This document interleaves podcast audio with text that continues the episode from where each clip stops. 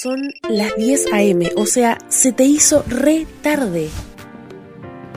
Te levantás corriendo, pones la pava, armas el mate y te calzás el pantalón de frisa.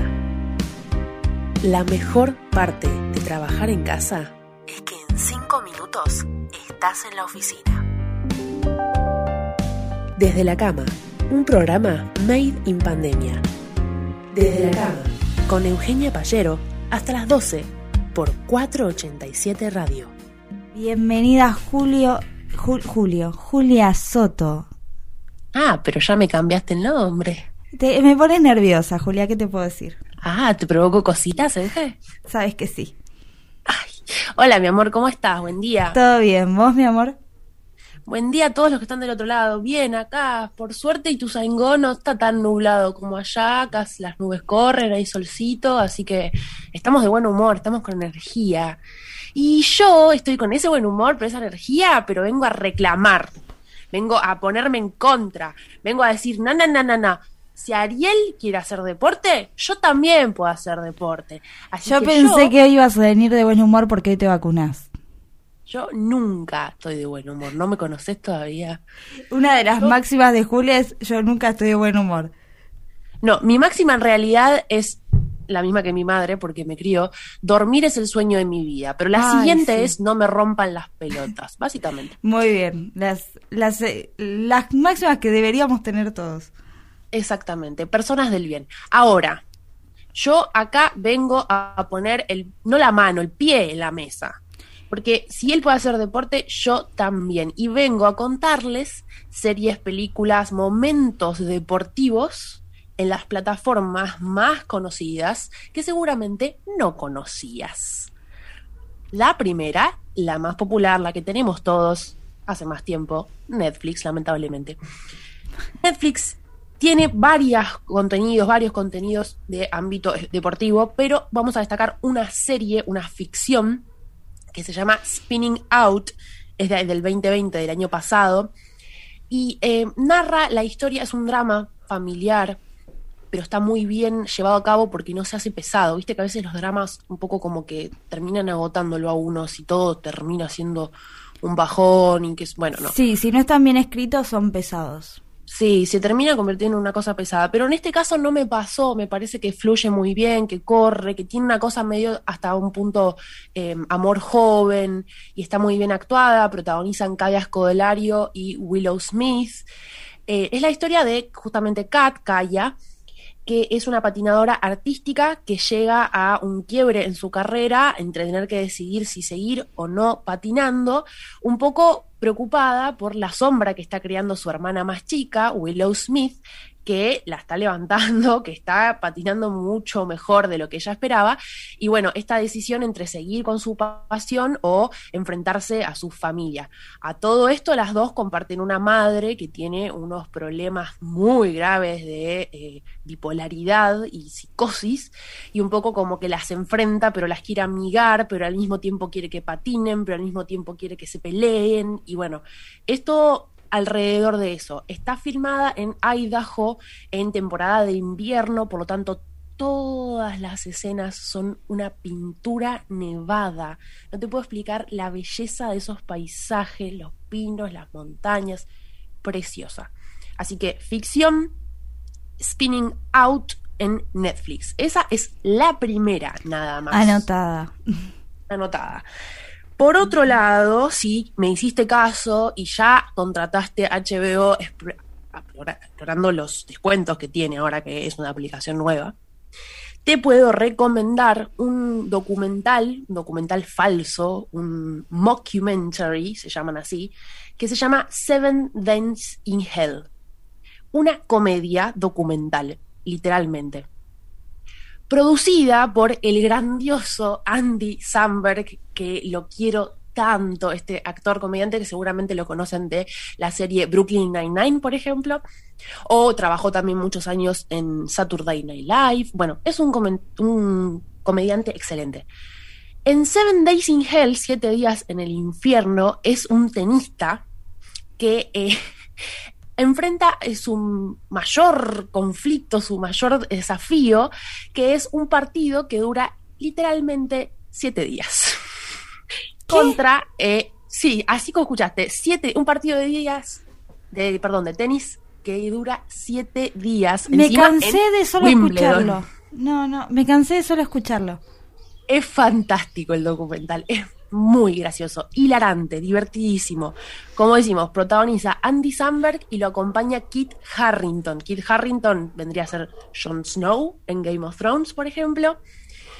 Así que nada, si están buscando algo para divertirse, algo para reírse cortito, porque es un documental de 40 minutos nada más, eh, así, situado en el 2001 en Wembley, bueno, ideal, perfecto para aquellos que busquen algo con lo que reírse. Siete días en el infierno en HBO. Esa es la segunda opción. Y- Para la tercera, tenemos a Amazon Prime, que tiene un catálogo deportivo bastante importante, nivel le hace competencia a HBO en algún punto, que siempre se destacó por tener mucho contenido deportivo, pero en este caso hicieron una serie que se llama Six Dreams. La serie empezó en 2018, pero ya tiene dos temporadas y se caracteriza por em, retratar lo que vendría a ser el detrás de escena o el bambalinas, la historia real, si se quiere, de lo que es los partidos o los equipos de la Liga Española de Fútbol, pero con sus protagonistas. O sea, cada episodio de la serie está narrado, contado, por seis personas que son parte del equipo o la producción. Ya sea el director técnico de un equipo, el presidente del equipo, o el entrenador, o alguno de los jugadores, o alguno de los periodistas deportivos que cubren esos eventos. Está bueno porque está pensado como eh, verlo desde otro punto. Siempre vemos el fútbol desde el evento, desde el show, desde el gol, la figura del partido. Pero ahora podemos encontrar un poco más lo que viene atrás, los que trabajan, cómo se llevan adelante los entrenamientos, cuál, cuál es toda la funcionalidad y bueno, justamente de la Liga Española, que son de los equipos más grandes del mundo. Me gusta eso porque soy muy fanática de todo lo que sea backstage. Sí, Todo total. lo que es el detrás de las cosas a mí me fascina. Es, es un placer tan culposo que tengo. Y bueno, este documental lo retrata bastante bueno. A ver, no es un backstage porque si vamos a términos reales, el backstage vendría a ser el detrás de una puesta en escena, como puede ser el teatro, como puede ser el cine. En este caso vendría a ser como eh, los vestidores, si se quiere, del fútbol. Pero está bueno porque tienen esta idea justamente de cada episodio eh, tomarlo de seis personas distintas. La serie, como te digo, tiene dos temporadas y fue de hecho nominada y ganadora de dos premios Emmy. Así que bueno, nada, Amazon la está, la tiene como en una gran apuesta. Six Dreams, seis sueños. Bueno, Esa, no, no, dale, Euge. no, que muy buenas recomendaciones para mirar. Porque aparte todos quedamos con ganas de, de ver más cosas de deportes. Sí, la verdad que sí. Y deportes es un, un nicho que se puede explotar mucho, creo, todavía. Hay mucho dentro de la misma historia de los deportistas y de las historias justamente de las personas que trabajan en eso. Yo, por una cuestión personal, mi familia se dedicó, mi, papá- mi papá más puntualmente se dedica hace 25 años a la transmisión de boxeo. Entonces, como lo que lo que es detrás de escena, lo que es el, el trabajo, la producción, la realización, lo tengo muy presente. Entonces estos documentales en joda o las series justamente de realización me enganchan mucho por ese lado. Quizás no soy tan fanática en sí del deporte, porque yo soy una ojota, literal, pero Somos esto de ver cómo se realizan es muy, es muy entretenido.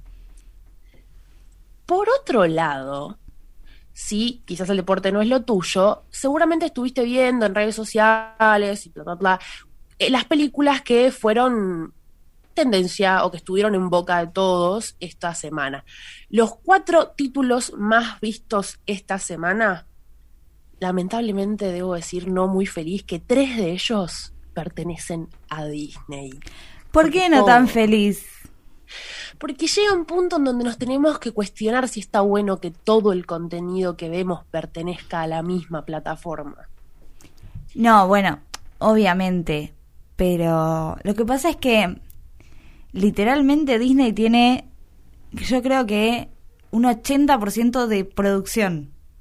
Bueno, ahí está, justamente. ¿Por qué Disney tiene que llevarse la producción? Ayer veía un video viejo ya de em, el director eh, Quentin Tarantino em, que contaba, que explicaba que tuvo problemáticas con la gente de Disney cuando estrenó su película The Hateful Eight, porque la gente de Disney al parecer tuvo una reacción bastante negativa con uno de los cines y no le permitieron a él estrenar su película eh, en la semana en la que estaba planeada.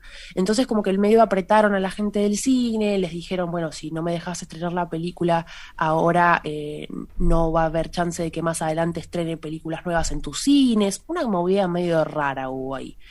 Entonces me pregunto yo y le propongo a la gente hacerse este cuestionamiento de cuánto contenido consumimos y cuánto de eso pertenece a la nave nodriza Disney. Y es una...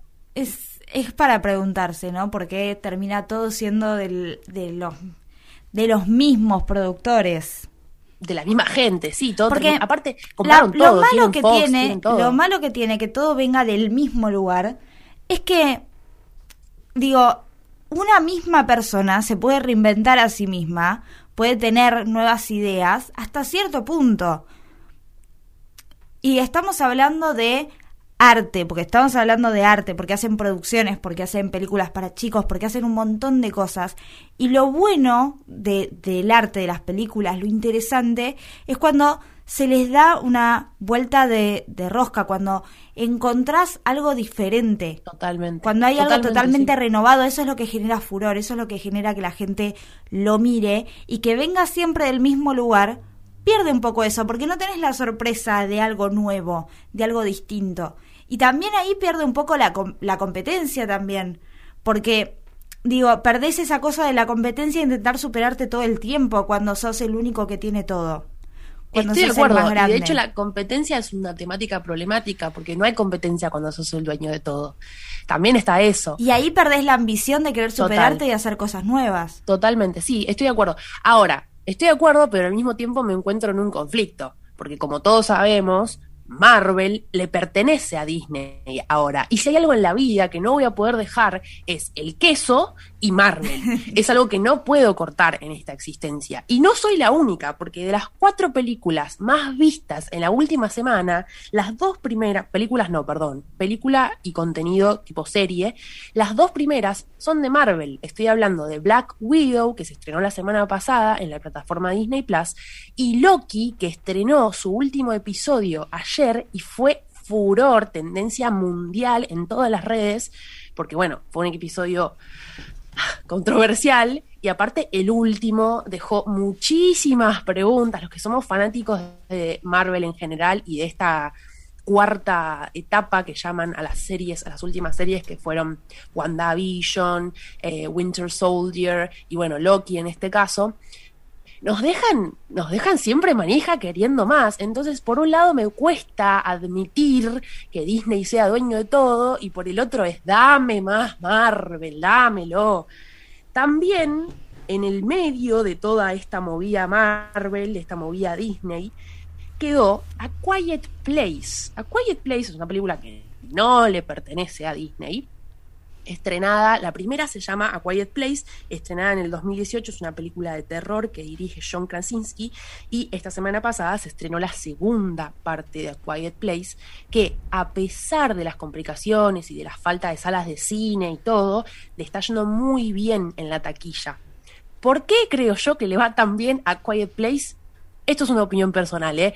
Pero cuando tenés una película protagonizada por Emily Blunt, nada puede salir mal. Esa mujer es todo lo que está bien. Estamos de acuerdo. Estamos de acuerdo con que Emily Blunt. Y es una película muy difícil de llevar adelante porque narra la historia de una familia que está atrapada en una suerte de posapocalíptica, que no es posapocalíptica, es como una invasión de unos bichos que no sabemos de dónde provienen, que son atraídos por el sonido.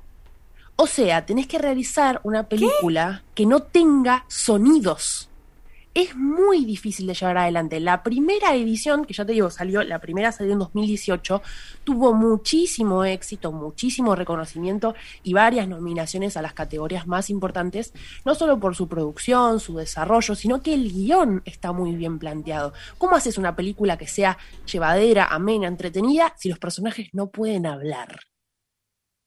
Ah, ah, ah, mamita. Y también te deja mucho que hablar de la actuación ¿Cómo llevas adelante una actuación creíble, una actuación real, si no puedes expresarlo, si no puedes hablarlo? No es que no tiene diálogos, la película tiene diálogos, pero son muy pocos. Así que destacamos a Quiet Place 2, que se estrenó también esta semana, rompió el top 4 para Disney porque quedó en el tercer lugar, así que les ganó de mano. Y nada, esto, esta cuestión de que es una película que presentan una, nueva modalidad. Vimos monstruos que eh, no los podés ver porque tenés que tapar los ojos con Bird Box. Vimos monstruos que no podés, qué sé yo, sangrar porque te atacan, por ejemplo, los de Twilight, con los vampiros. Y ahora tenemos monstruos que si hablas, te comen. Turbio el asunto. Turbio. Una locura. Yo me muero. no, Literalmente me muero ahí. No te mueras porque me queda una recomendación más. Así que si te, te moriste, la perdés. Yo te lo digo, no sé. No, por favor, contame, contame, contame. Te cuento. La última, la cuarta más vista en la semana. Seguramente viste los carteles, seguramente viste las promos. Y yo, por lo menos, me quedé fascinada con la fotografía. Me parece que los colores están fantásticos. Estoy hablando de Luca, que también es de Disney. Película animada que narra la historia de dos criaturas marinas, porque no puedo decir niños, no puedo decir sirenas, son criaturas marinas que deciden tener una aventura en tierra firme. Y bueno, encuentran amigos, encuentran problemas, encuentran, encuentran de todo. Pero bueno, muy divertida, especial para ver en familia, justamente. Está no orientada justamente bueno, como todo Disney, ¿no? Como lo vamos viendo a lo largo de los años, Disney tiene películas para niños, pero que tienen muchos guiños para adultos también, y Luca no es la excepción. Hermoso el guion, hermosa fotografía, la verdad que la animación es alucinante, cómo pueden animar algo tan, no sé, eh, vivo como es el agua. A mí me pasó cuando vi Moana. Ay, enamorada de Moana. ¿Cómo pueden hacer que el agua tenga tanto movimiento en la animación? Es una, bueno, Luca se destaca por eso, porque es una animación preciosa, tiene colores preciosos, imágenes preciosas y bueno, también destaquemos que está situada en Italia, en la costa italiana. no sabéis la pintura que es eso. No, no, no. Así que bueno, esas son las cuatro más vistas de la semana: Black Widow, Loki, A Quiet Place 2 y Luca. Y les quedan entonces también las recomendaciones deportivas de Siete días en el infierno, Spinning Out y Seis sueños. Todo anotado y preparado para el fin de semana. Hasta el jueves, bueno, el fin de semana y hasta el jueves que viene que volvés para darnos más recomendaciones. Sí, señora, sí, señora, por supuesto. La semana que viene volvemos con más recomendaciones y vamos a cambiar de temática porque ahora ya me enojé con Ariel y no quiero hacer más deportes. Bueno, está bien. Así es Julia, chicos, ¿qué le pueden pedir? Así soy. Si, si, ya saben cómo soy, ¿para qué me invitan? Porque te amo. Yo también, amiga. Bueno, nos encontramos con vos, entonces, bueno, nosotras seguimos conectadas porque en realidad Julia, esta voz que ustedes escuchan tan hermosa, todos los días me hace de productora acá, así que yo sigo en contacto con ella, pero bueno, ustedes se despiden de Julia hasta el miércoles que viene con Análisis Millennial. Exacto, decí la verdad, decí que te reto, decí que te reto y que no te gusta, decilo. No, al contrario, yo te amo, por eso te, te pedí que vinieras a retarme. Gracias, Euge, y gracias a todos los que están del otro lado. Muchas gracias a vos, nos quedan muchas cosas para compartir con ¿Qué es lo único bueno de laburar en casa? Los días de lluvia. Quédate escuchando desde la cama, acá, en 487 Radio.